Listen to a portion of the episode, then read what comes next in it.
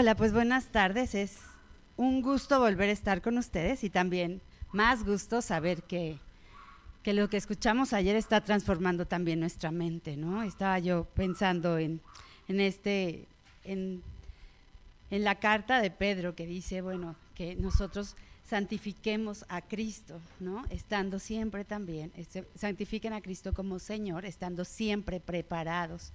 Ay, sí, muchas gracias.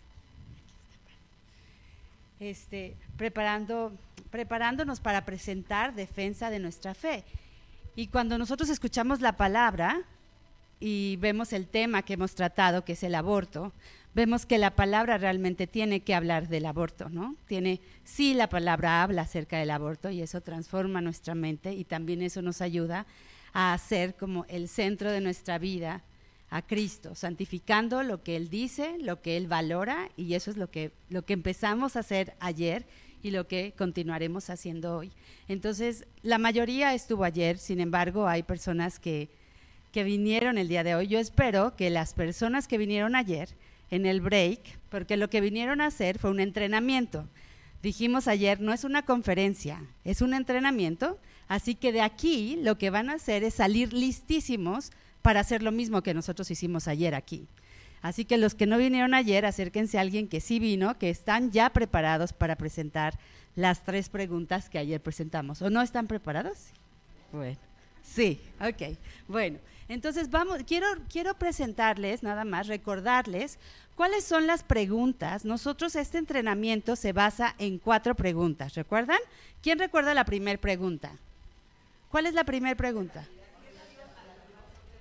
¿Qué, ¿Qué, dice Dios sobre el valor de la, de la vida? Ajá. ¿Qué dice Dios sobre el valor de la vida humana? Y, e incluimos ahí la vida en el vientre. Ok. ¿Qué dice? Para las que no ven bien como yo, porque seguro no van a alcanzar a ver, ¿qué dice la pregunta 2? ¿Cuál es la segunda pregunta que respondimos ayer?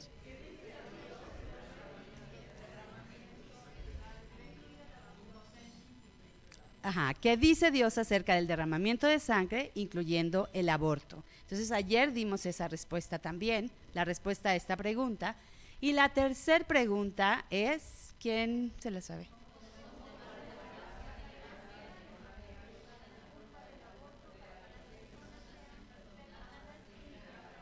Exacto. Entonces, ahí fue como vimos cómo el Evangelio de la vida, cómo el Evangelio trae gracia aún a aquellos que han participado en el derramamiento de sangre, en el asesinato de nuestros propios hijos, es decir, el aborto. Y esas fueron cositas que fuimos aprendiendo y determinando ayer, ¿no? Entonces, hoy vamos a aprender la cuarta pregunta, que es, ¿qué nos dice Dios que hagamos para frenar el derramamiento de sangre inocente y cómo lo han hecho otras personas? Esa es la pregunta que vamos a escuchar.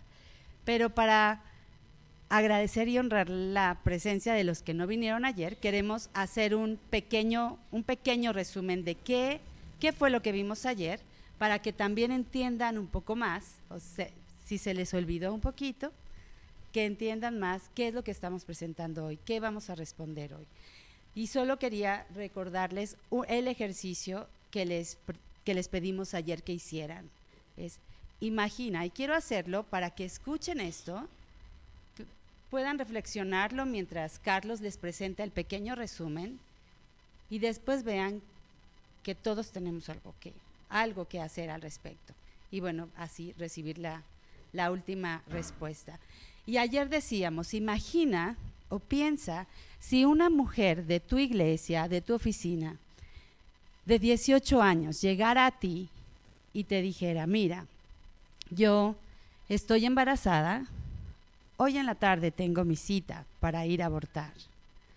Mi novio de 28 años obviamente no se quiere hacer responsable. Pero yo vería truncada mi vida, mi carrera exitosa, el ministerio por el que he soñado toda la vida, se acabaría si yo tuviera ese bebé. Entonces, hoy tengo mi cita. ¿Tú qué dirías? ¿Te impactaría? ¿Te impactaría esa, esa, esa, esa pregunta? ¿De qué manera te impactaría? ¿Qué estarías llamado a hacer?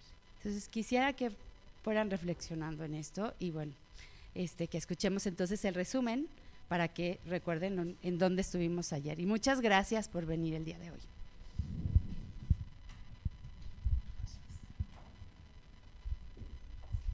Buenas tardes nuevamente a todos.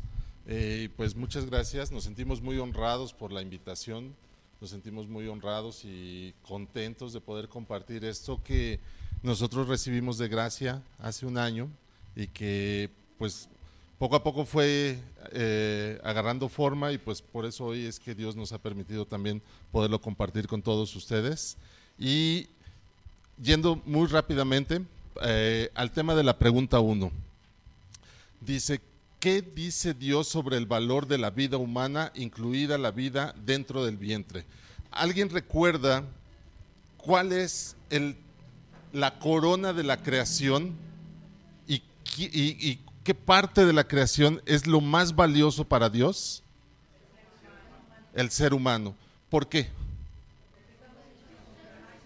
Porque estamos hechos a su imagen y semejanza. Y aparte, nos hizo con sus manos. Todo lo demás de, la creación fue hecho con el poder de su palabra, pero el ser humano fue hecho con sus manos. Por eso el ser humano tiene un valor muy especial y por sobre toda la, creación, diferente a cualquier otra, otra eh, eh, cualquier otra creación eh, en el universo. El ser humano es el ser más especial que puede haber. Ahora, ¿por qué? Porque reflejamos la imagen de Dios. Y hay cuatro valores principales eh, en, el ser humano por el hecho de ser ser humanos. ¿Cuáles son esos cuatro? Intrínseco, equitativo, excepcional y eterno. ¿Ok? Esos cuatro valores nos hablan lo que representa la humanidad para Dios. ¿Ok? Los que no pudieron estar el día de ayer, como decíamos, acérquense con los que sí pudieron estar, porque vimos muy gratamente que la mayoría tomó notas y de eso se trata, ¿no? Que, que, ustedes puedan tomar las notas, puedan hacer sus apuntes, incluso sus dudas también, para que al final de las exposiciones les podamos revisar. Pero esos son los cuatro principales valores. Ahora, ¿qué dice Dios sobre el derramamiento de sangre inocente? Incluido el aborto nosotros podemos encontrar eh, distintos pasajes en la Biblia y uno de los pasajes que revisábamos el día de ayer es cuando Dios va con Caín y le pregunta, ¿dónde está tu hermano? ¿Y cuál fue la actitud de Caín? ¿Yo? ¿Yo acaso soy su guarda? O sea, ¿por qué yo soy responsable de eso, no? ¿Y cuál es el llamado de, de Dios a la iglesia? ¿Dónde estás tú ahora que se está derramando sangre inocente a través del aborto en las distintas clínicas, eh, con los curanderos, con la tía, con la vecina que sabe un remedio? ¿Dónde estás tú como iglesia viendo qué está pasando con ese derramamiento de sangre? Ese es un llamado fuertísimo que tenemos todos y cada uno de los que nos decimos cristianos a evitar ese derramamiento de sangre. Y, también dentro de la exposición de la pregunta 2 se hablaba un punto muy importante y que ustedes como iglesia pueden darle gracias a Dios de, sus líderes y de sus pastores que están preocupados por este tema, porque en Deuteronomio 21 vimos un pasaje de que Dios le ordenaba al pueblo antes de entrar a la tierra prometida, en donde si llegaban a encontrar el cadáver de una persona tirada ahí en medio de la nada, ¿qué era lo que tenían que hacer? Lo que tenían que hacer era medir la distancia de la ciudad, de las ciudades al cadáver, para ver cuál era la ciudad más cercana. La ciudad más cercana se iba a hacer cargo a través de los ancianos, de los líderes, de los líderes de, ese, de esa comunidad y de los sacerdotes incluidos eh, eh, en esos líderes, para que eh, junto con todo el pueblo compraran un terreno virgen eh, que corriera agua, o sea, tuviera un río, y iban a comprar una novilla eh, que no tuviera manchas, que fuera perfecta, entonces la iban a sacrificar por el dolor que ellos iban a sentir al haber encontrado una persona muerta en, la, en medio del camino, ¿no? Entonces, ¿qué nos habla todo esto hacia, hacia nuestras vidas? Para Dios, el valor de la vida humana es tan importante que incluso le dice a los líderes y al pueblo, a ustedes les debe de doler todo lo que está pasando con la gente que está muriendo de manera inocente o por algún motivo y lo que nosotros hoy estamos enfocados es hablar del tema del aborto. Nos debe doler como cristianos lo que está pasando. Hablábamos de una cifra impresionante. 750 mil abortos al año en la Ciudad de México nada más de manera oficial, más todos los clandestinos. Esto se puede ir a más de un millón y ya se pierde la cifra ahí de abortos que están ocurriendo al año aquí en nuestra Ciudad de México. Y en esta zona seguramente ha habido al menos uno o más. Tristemente eso es real y está ahorita sucediendo. Y también veíamos un ejemplo, el ejemplo del buen samaritano, lo recordarán, y, cómo, y la actitud que él tuvo, aún siendo del pueblo samaritano, que eran los vecinos de, de, Israel, de Judea, de la zona de Judea, y que no se llevaban entre ellos y que había eh, enemistad entre esos dos pueblos, bueno, pues ellos, e, él, él sí decidió tomar acción y cuidar de esa persona que estaba lastimada y herida, e incluso dijo, aquí está, y yo te pago lo que haga falta cuando regrese. Pero pasó el sacerdote, pasó el levita, y dijeron, híjole, voy, estoy muy ocupado, ¿no? A lo mejor tengo reuniones, a lo mejor tengo alabanza, a lo mejor tengo estudio, a lo mejor tengo X actividades, y, y dijeron, no puedo, no tengo tiempo.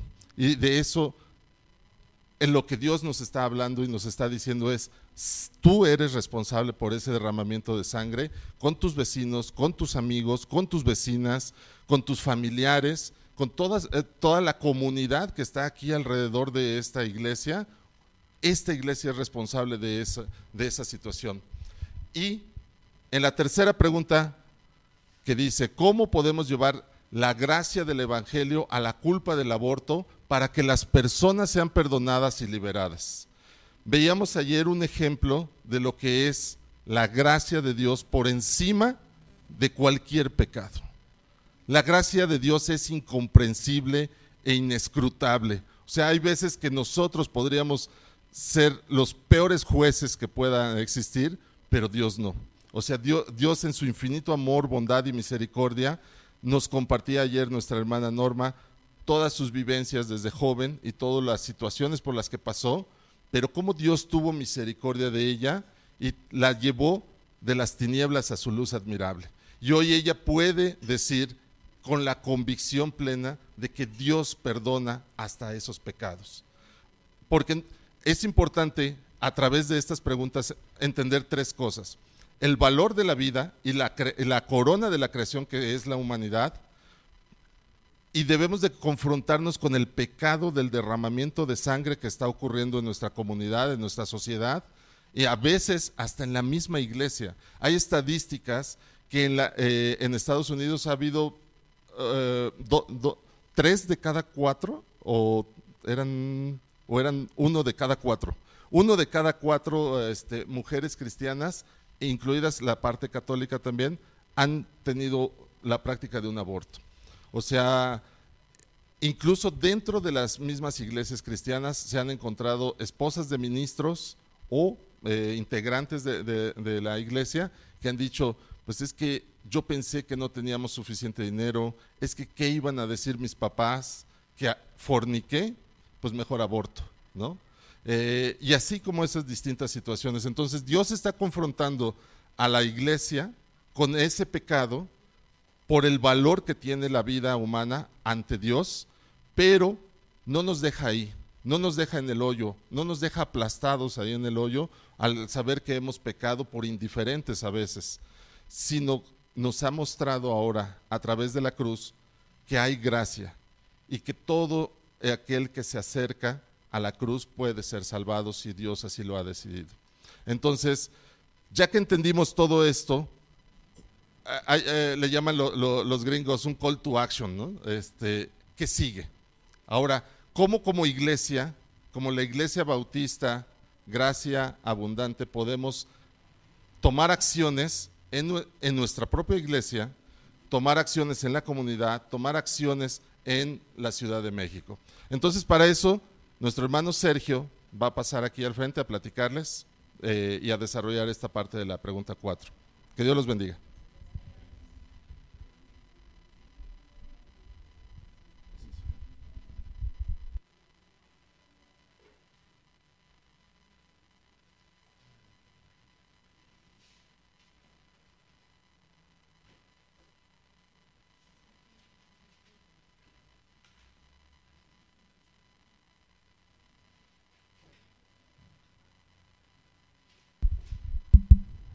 Muy buenas tardes, hermanos. ¿Cómo están? Yo me voy a parar aquí para que no me vea, no vean cómo me tiemblan las piernas. Muchísimas gracias eh, por estar aquí. Eh, le damos gracias a Dios por, por esta iglesia, porque nos abre las, las puertas para que, y que nos permiten, desde luego, compartir algo que a nosotros nos compartieron y que al final eh, de esta presentación, de esta pregunta número cuatro, muy seguramente va a haber un reto y ya lo han mencionado tanto mi hermana Mirna como mi hermano, mi hermano Carlos, eh, y que evidentemente es un tema que se tiene que hablar en la iglesia. Eh, voy a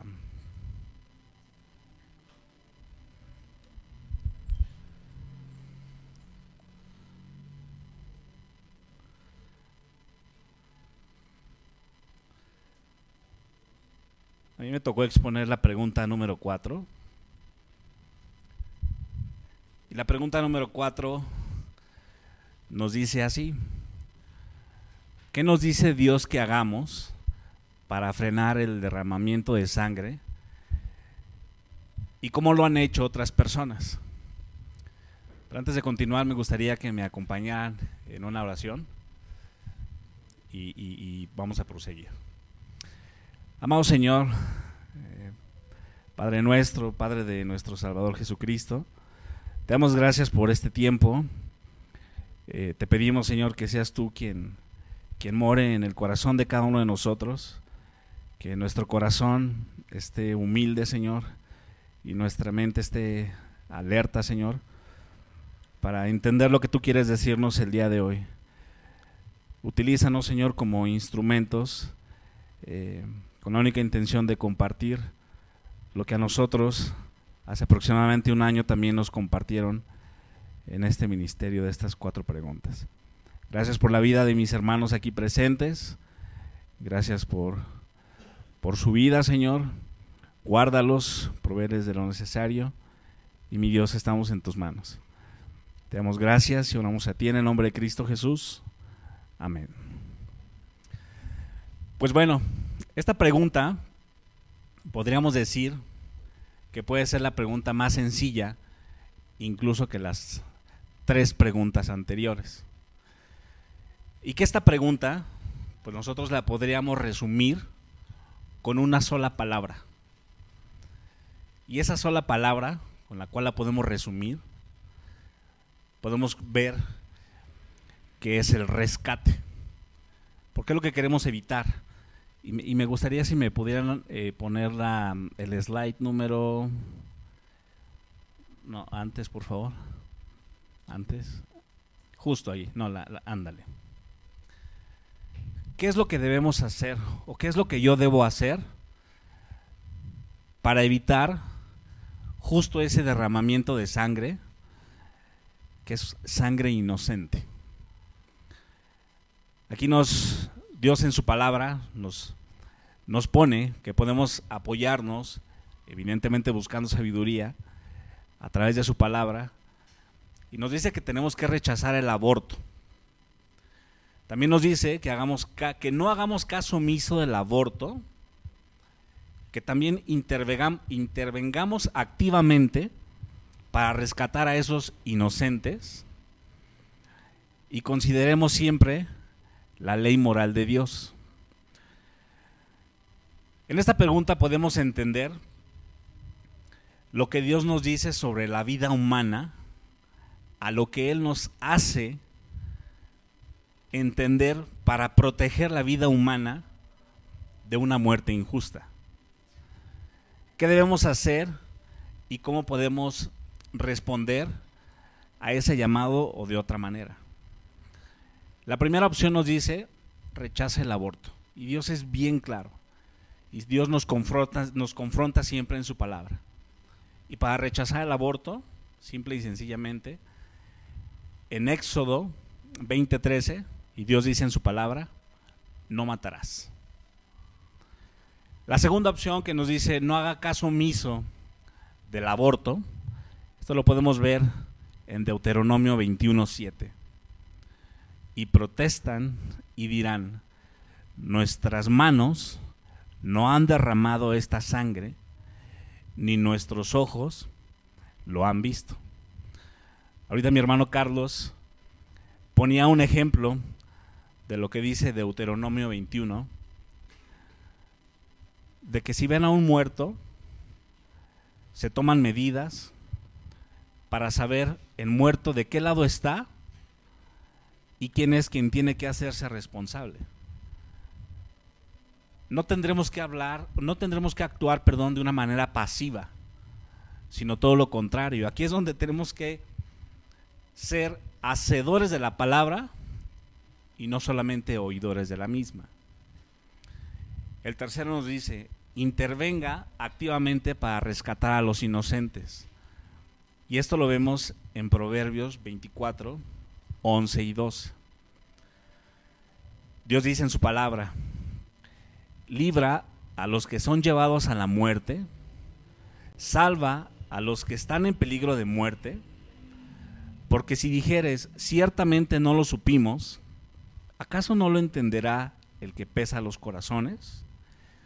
El que mira por tu alma, él lo conocerá y dará al hombre según sus obras. Y el último punto, considere siempre la ley moral de Dios. Y esto lo vemos en Gálatas 5:14.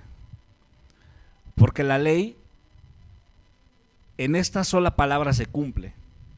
Amarás a tu prójimo como a ti mismo. Cosa que hizo el samaritano, ¿no? que también ya comentó ahorita mi hermano Carlos. Justo era algo que yo iba a exponer y dije, bueno, pues ya lo comentó mi hermano Carlos, que voy a exponer yo, ¿verdad? ¿Me podrás ayudar con la siguiente slide, por favor? Aquí podemos ver ejemplos de personas que obedecieron a Dios en la Biblia. Y tenemos tres citas. Éxodo 1, del 15 al 17. Éxodo 2, del 1 al 10. Y Lucas 10, del 25 al 37. Vamos a ver qué es lo que nos dice Dios en su palabra en relación a Éxodo 1, del 15 al 17. Y Dios dice, y habló el rey de Egipto a las parteras de las hebreas, una de las cuales se llamaba Cifra y otra Fua, y les dijo, cuando asistáis a las hebreas en sus partos y veáis el sexo, el sexo, si es hijo, matadlo si es hija, entonces viva. Pero las parteras temieron a Dios y no hicieron lo que el rey de Egipto les había dicho. No hicieron como les había dicho él, sino más bien preservaron la vida de los niños. Y esto es una obediencia a la palabra del Señor. En Éxodo 2, del 1 al 10, vemos el segundo ejemplo. Un varón de la familia de Leví fue y tomó por mujer a una hija de Leví, la que concibió y dio a luz a un hijo, y viéndole que era hermoso, le tuvo escondido tres meses. Pero no pudiendo ocultarle más tiempo, tomó una arquilla de juncos y la calafateó con asfalto y brea, y colocó en ella al niño, y lo puso en un carrizal a la orilla del río. Y una hermana suya se puso a lo lejos para ver lo que aconteciera. Y la hija de Faraón descendió a lavarse al río y paseándose sus doncellas por la ribera del río, vio ella la arquilla en el carrizal y envió una criada suya a la que a que la tomase. Y cuando la abrió, vio al niño. Y ella y he aquí el niño lloraba. Y teniendo compasión de él, dijo: De los niños de los hebreos es este. Entonces su hermana dijo a la hija del faraón: Iré a llamarte a una nodriza de las hebreas para que te críe a este niño. Y a la hija de Faraón respondió, Ve. Entonces fue la doncella y llamó a la madre del niño, a la cual dijo a la hija de Faraón, Lleva a este niño y críamelo, y yo te lo pagaré. Y la mujer tomó al niño y lo crió. Y cuando el niño creció, ella lo trajo a la hija de Faraón, la cual lo prohijó y le puso por nombre Moisés, diciendo, porque de las aguas lo saqué. Y el último ejemplo, que es el que ya comentó mi hermano Carlos, pero que lo vamos a volver a comentar, lo vamos a volver a leer, lo vemos en Lucas 10, del 25 al 37. Y dice así, y he aquí un intérprete de la ley, se levantó y dijo, para probarle, Maestro, ¿haciendo qué cosa heredaré la vida eterna. Y él le dijo, ¿qué está escrito en la ley? ¿Cómo lees? Aquel respondió, dijo, amarás al Señor tu Dios con todo tu corazón y con toda tu alma y con todas tus fuerzas y con toda tu mente y a tu prójimo como a ti mismo. Y le dijo, bien has respondido, haz esto y vivirás. Pero él queriendo justificarse a sí mismo, dijo a Jesús, ¿y quién es mi prójimo? Respondiendo Jesús dijo, un hombre descendía de Jerusalén a Jericó y cayó en, en manos de ladrones, los cuales le despojaron e hiriéndole, se fueron dejándole medio muerto. Aconteciendo que descendió un sacerdote por aquel camino y viéndole, pasó de largo. Asimismo un levita Llegando cerca de aquel lugar y viéndole, pasó de largo. Pero un samaritano que iba de camino vino cerca de él y viéndole, fue movido a misericordia y acercándose, vendó sus heridas, echándoles aceite y vino, y poniéndole en su, cabalgadura, lo llevó al mesón y cuidó de él. Otro día al partir sacó dos denarios y los dio al mesonero y, le dijo, cuídamele y todo lo que gastes de más yo te lo pagaré cuando regrese. ¿Quién pues de estos tres parece que fue el prójimo del que cayó en manos de ladrones? Él dijo, el que usó misericordia con él. Entonces Jesús le dijo, ve y haz tú lo mismo. Aquí podemos nosotros recapacitar cómo nosotros actuamos en relación al aborto. O hacemos caso omiso, como lo podemos ver en el ejemplo en Deuteronomio 21, donde medimos y dependiendo si está en tu cancha, pues es tu responsabilidad. O pues lo agarramos y lo subimos en nuestra cabalgadura y no lo llevamos. Creo que eso es lo que deberíamos de hacer porque eso le agrada al Señor. ¿Cómo vamos a actuar, hermanos, de ahora en adelante? Una vez que estemos recapacitando en esta pregunta. ¿Vamos a actuar de manera pasiva o vamos a actuar de manera activa? Podemos tener muchos ejemplos, yo creo que inmensos, de las razones por las cuales se da el aborto. Pero para, tocar algunos puntos como más generales, el aborto se puede dar por razones económicas, se puede dar por razones sociales, ego, por un estatus, o quieres evitar a que piensen algo contrario de lo que tú quieres proyectar el qué dirán, la famosa pregunta del qué dirán. ¿Qué van a decir mis vecinos? ¿Qué va a decir mi pastor? ¿Qué van a decir mis hermanos de la iglesia? Por miedo. Evidentemente todas estas circunstancias estamos poniendo algunas, no todas, es un tema de fornicación, evidentemente, que es algo que no le agrada al Señor. Es importante a que nosotros como iglesia hablemos de este tema en el púlpito. Ahorita que estaba ahí veía, y creo que hay, no sé si estén todos los jóvenes aquí, eh, si no, compártanlo con aquellos jóvenes que por alguna circunstancia pues no pudieron estar presente. Pero es importante que se toque este tema en el púlpito. Sabemos que todos somos pecadores, pero somos salvados por la gracia de Dios. Hay que hablar de este tema sin prejuicios. Esto va a evitar a que los jóvenes tomen decisiones incorrectas, decisiones que les dejen cicatrices que los van a dejar marcados para toda su vida. Y si les digo que es para toda su vida, creo que hemos visto ayer, vimos unos ejemplos, y, a lo mejor conocemos personas que han tomado esta decisión porque se encuentran en una crisis. Una crisis por miedo, una crisis por qué va a decir mi papá, qué van a decir mis pastores, qué van a decir mis hermanos, qué va a decir mi abuelita. Por muchas razones por las cuales una mujer se encuentra en una crisis. Pero no solamente la mujer, hermanos. Porque el bebé no nada más es de la mujer. Para tener un bebé se necesita una pareja. Un hombre y una mujer.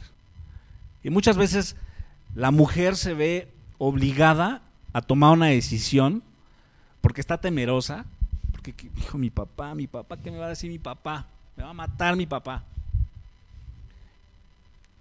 y perdóname la expresión y el lenguaje tal, que tal vez voy a, voy a utilizar, pero el cobarde del hombre es la que le está empujando a mancharse las manos, a matar. Esa es la palabra, a matar, a derramar sangre inocente. Por eso es importante que nosotros, como iglesia, toquemos este tema en el púlpito, sin prejuicios, hermanos. Sin embargo, este, esta situación, quien va a tener el dolor siempre va a ser la mujer.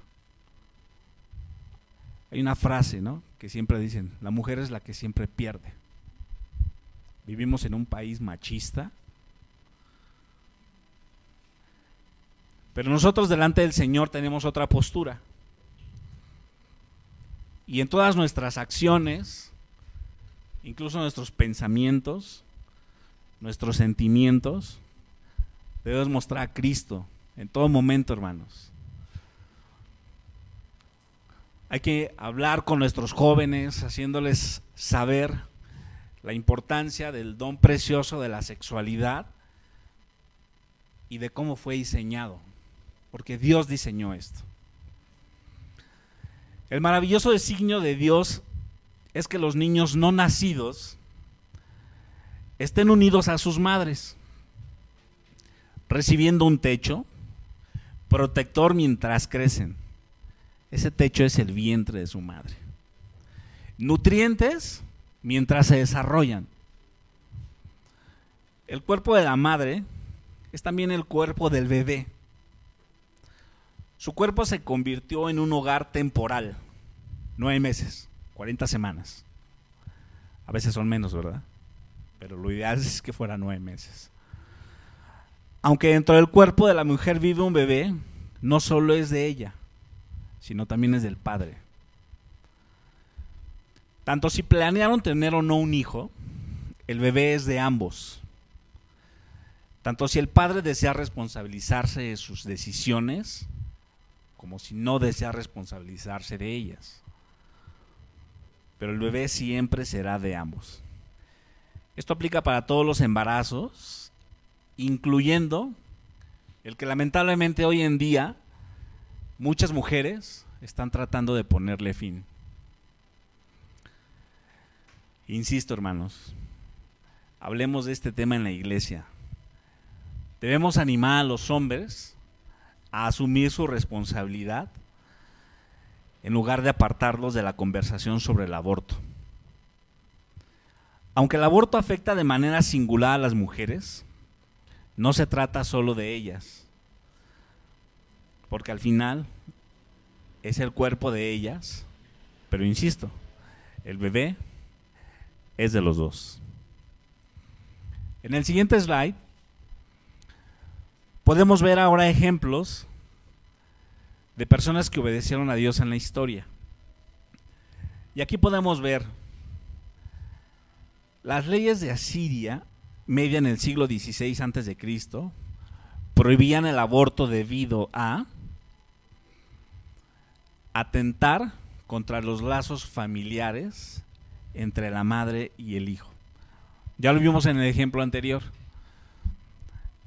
Hay un vínculo, y no es porque es un vínculo especial, pero no sé si estén de acuerdo conmigo. Pero hablando a título personal,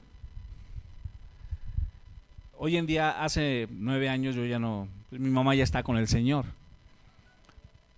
No hay día, les doy mi palabra, hermanos.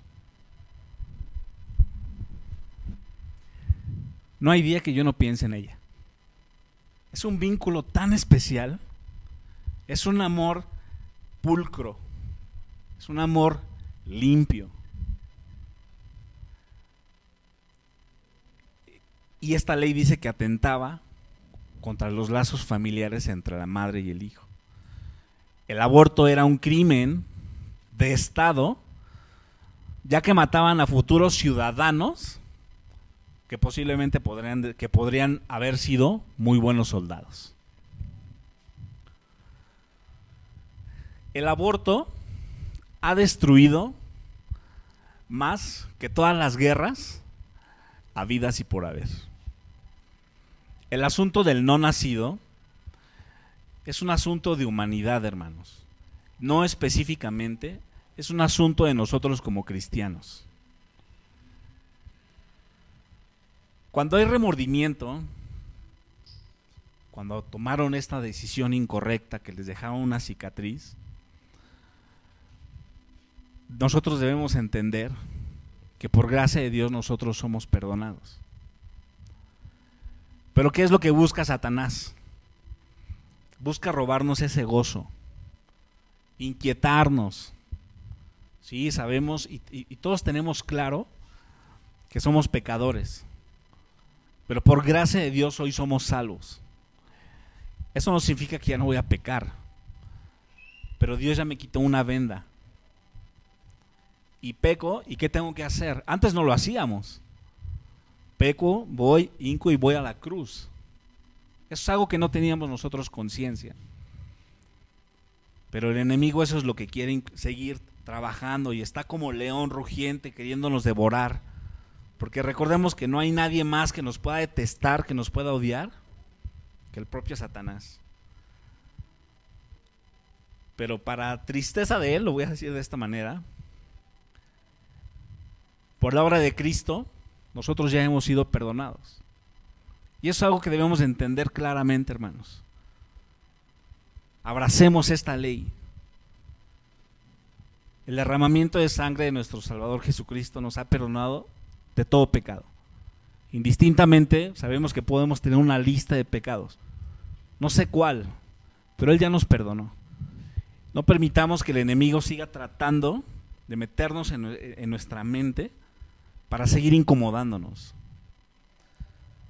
La mayoría de las mujeres viven con la culpa de su pecado, que es el aborto.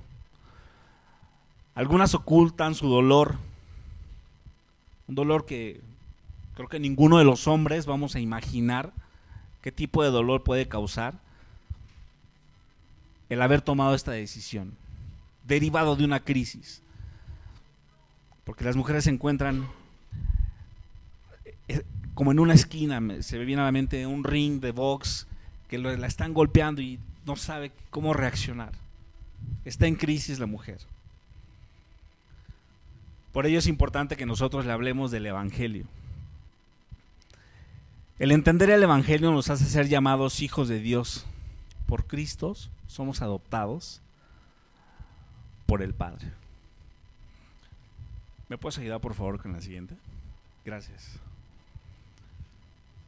Como iglesia, ¿cómo debemos nosotros responder al aborto?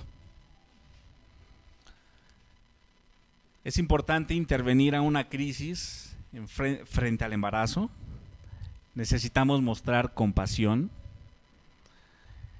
Necesitamos escucharlas, pero también aprender, investigar. Necesitamos informarnos. Necesitamos actuar como el buen samaritano. El buen samaritano, que en estricto sentido no es un ejemplo de, de un aborto, pero ¿qué hizo el buen samaritano? Él evitó un, un, derramamiento de sangre. Aún en la condición que tenía el, el buen samaritano, pues eran enemigos. Pero él tuvo misericordia. Es importante resumir el caso utilizar la ciencia. Muchas veces el que nosotros, bueno, ya vimos las primeras tres preguntas. Si nosotros tenemos un conocimiento claro de la ciencia, de lo que es un embarazo, esta puede ser una puerta importante, porque si nosotros venimos con una persona la cual no, es, no lleva la misma fe que nosotros, ¿qué es lo que vamos a recibir? Es un portazo, ¿no? Nos va a dar la espalda. Pero si le hablamos en términos de ciencia, podemos captar su atención. Y cuando ella esté más vulnerable, podemos nosotros meter el Evangelio. Por ello es importante que nosotros también conozcamos de ciencia en relación al embarazo. Usar el razonamiento moral para puntualizar que todos necesitamos de la misma protección. Denunciar el mal. La mayoría de las personas deben de conocer la injusticia para actuar. Y ya casi para, para finalizar mi participación en esta pregunta, tengo unos puntos para que como iglesia lo tomemos en cuenta, hermanos. ¿Cómo van? No es porque yo me quiera hacer a un lado. No, no, no. Porque esta misma pregunta nos la hicieron a nosotros hace un año. ¿Cómo van a unirse como iglesia considerando estas cuatro preguntas y considerando el llamado bíblico para rescatar a los inocentes? Yo creo que lo primero que tenemos que hacer antes de tomar una decisión, que muchas veces no lo llegamos a hacer. Bueno, hablo por mí, porque a veces, a veces eso me pasa, pero cuando voy a tomar una decisión, a veces lo que no hago es buscar la dirección del Señor.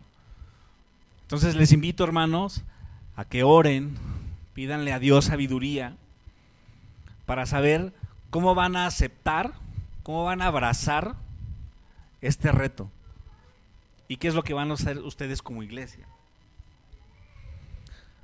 Recordemos que Dios envía a los cristianos como punta de lanza. Los cristianos siempre vamos a los lugares más complicados. Para salvar al mundo por Cristo, pero no por nosotros. Eso es algo que debemos de tomar siempre en cuenta. Por Cristo. No porque yo sea fuerte, no porque yo tenga habilidades, no. Es por Cristo. Eso es algo que deben tomar en cuenta para que se levanten hombres y mujeres y trabajen en este ministerio.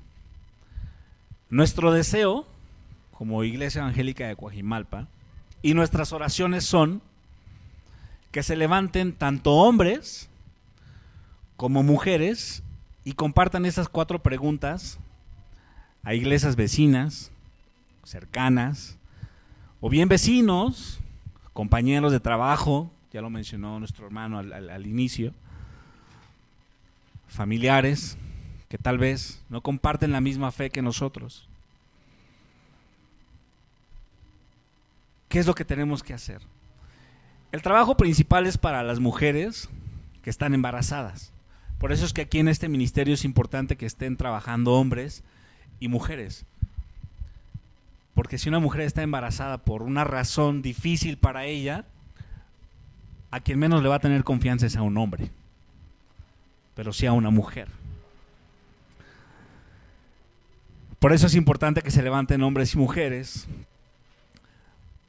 para que abordemos y busquemos esa sabiduría para trabajar en esa crisis en la que se encuentran las mujeres, que pueden tomar una decisión, que les pueden dejar una cicatriz y podemos evitar ese derramamiento de sangre inocente llamado aborto. Sin embargo, también este movimiento pro vida necesita a hombres porque también hay hombres que cargan con esta culpabilidad, que también necesitan ser escuchados. Y muchos de mis hermanos, creo que, no sé si es un tema cultural, pero a veces como hombres nos cuesta mucho trabajo abrirnos. No, pues cómo voy a platicarles esto, ¿no? Estoy, me estoy mostrando vulnerable, estoy mostrando debilidad y como yo, Sergio, soy débil, ¿no? Y aquí es donde entra mi pecado, mi soberbia. Pero también hay hombres que están pasando por esta situación. Por eso es que también necesitamos hombres para que los escuchemos y cuidemos cada palabra con la cual nosotros podamos alentarlos para cuidar el corazón de nuestros hermanos, evidente también de nuestras hermanas. Es importante que les demos palabras de descanso, ¿Dónde podemos encontrar ese refugio?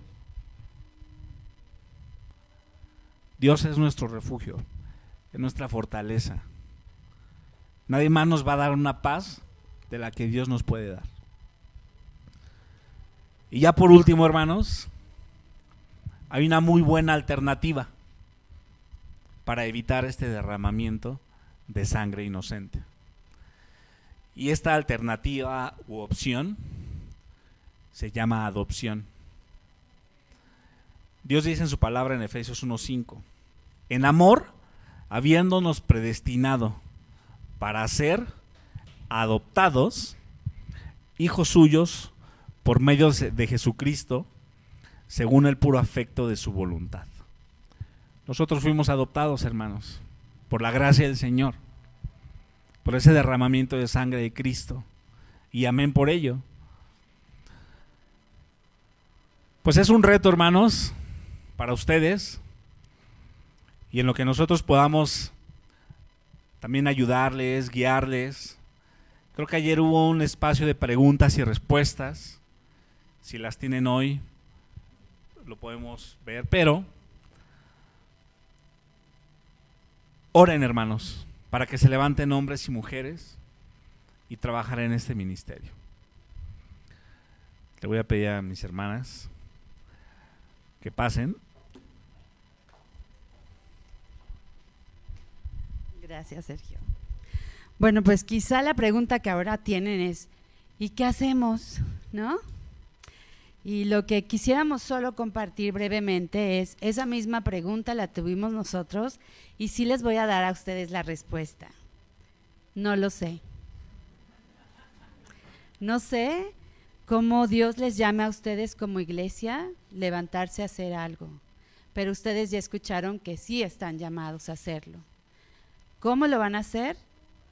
No sé, pero oremos y tengan por seguro que oraremos por ustedes para que el Señor muestre su guía. Lo único que sí pudiéramos compartirles es que nosotros como miembros de la Iglesia Evangélica de Coajimalpa fuimos impactados de tal manera que lo primero que hicimos fue unirnos a orar. Oramos por meses sin, sin ir y hacer algo, que es nuestra tendencia. Pero el Señor fue trayendo oportunidades. Y entonces hoy sabemos, a un año y meses, que nuestro llamado, bueno, empezamos y dijimos, ok, ahora esto es un ministerio, ¿no? Porque servimos a la iglesia, démosle un nombre y empezamos a orar por el nombre y el nombre es lo que hoy, lo que hoy representamos aquí, Semilla de Esperanza. El Señor levantó este ministerio para nosotros.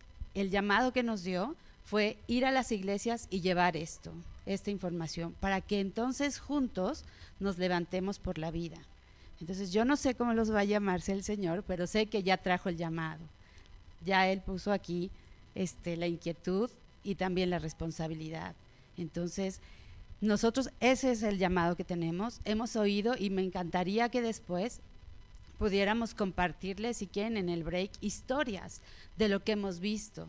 Los que a nosotros nos enseñaron, se los hemos mencionado, pueden entrar a la página, anótenla, es bueno. Ahí hay muchos em, folletitos en PDF gratis que pueden estar leyendo para que ustedes se instruyan y es pasionvida.org.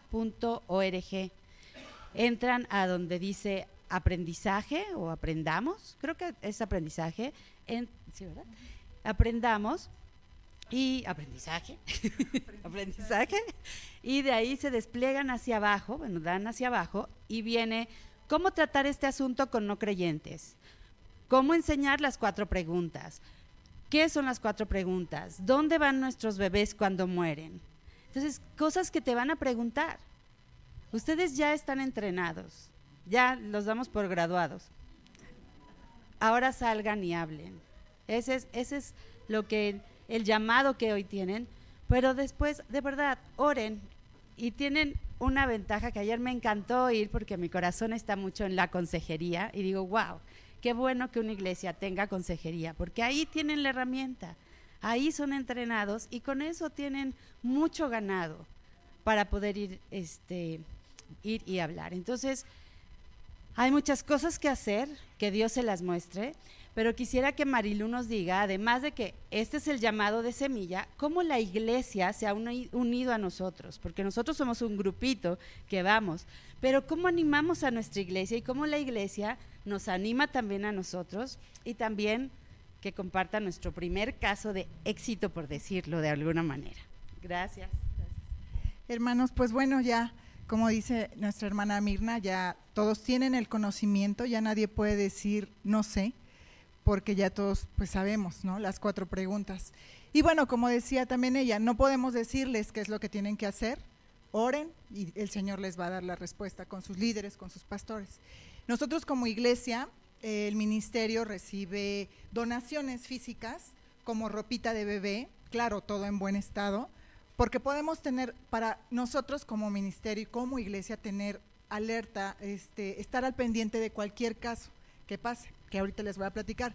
Las chicas, las adolescentes, las jovencitas de nuestra iglesia a veces tejen, en nuestro caso, eh, pulseras de cualquier cosa, con bisutería, con lo que sea, y eso lo donan al ministerio para que se haga una venta. Cada mes en nuestra iglesia se hace una venta pro vida y principalmente es comida que llevamos y vendemos o si alguien, por ejemplo, tiene muchas plantas, lleva macetitas y compramos, entonces todo ese dinero se va guardando en el fondo. Tenemos, hacen cuadros también, allá en, la parte de la entrada hay algunas cositas que no trajimos todo, porque pues por la distancia, el tiempo, las actividades de la iglesia, este, no las pudimos traer, pero son ideas que ustedes pueden tomar, ¿no? No les vamos a decir qué van a hacer, pero sí pueden empezar a, orar y, entre las mujeres, poderse, eh, pues no sé, hacer reuniones y decir, yo puedo bordar. Ah, bueno, vamos a bordar unos, y yo les puedo enseñar y entonces hacer cuadritos, o alguien puede dibujar. O, hay, el Señor nos dotó de muchas habilidades, de muchos talentos, y entonces podemos echar mano de eso para poder recaudar fondos para el ministerio. Y eso ya depende de cada iglesia.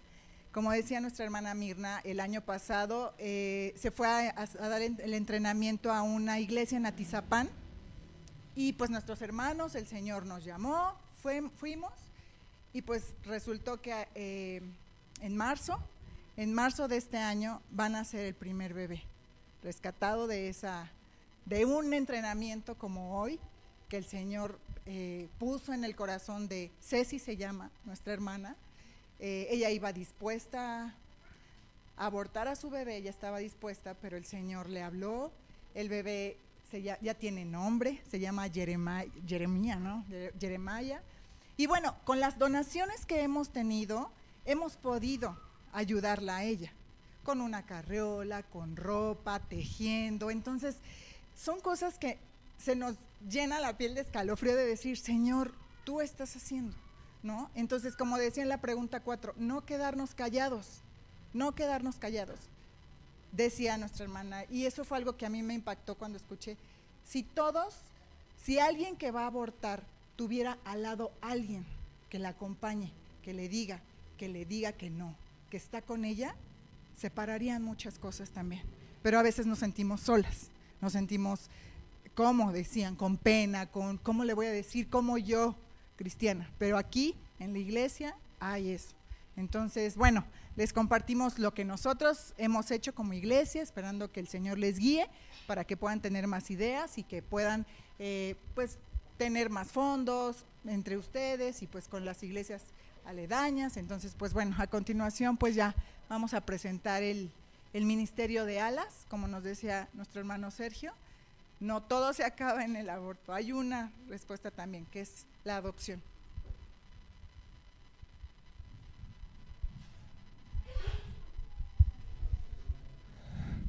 Muy bien, muchas gracias, hermanas. Y antes de pasar al, tiempo que yo estoy esperando muchísimo de, la adopción, la verdad es que es un tema que a mí me llama mucho la, atención.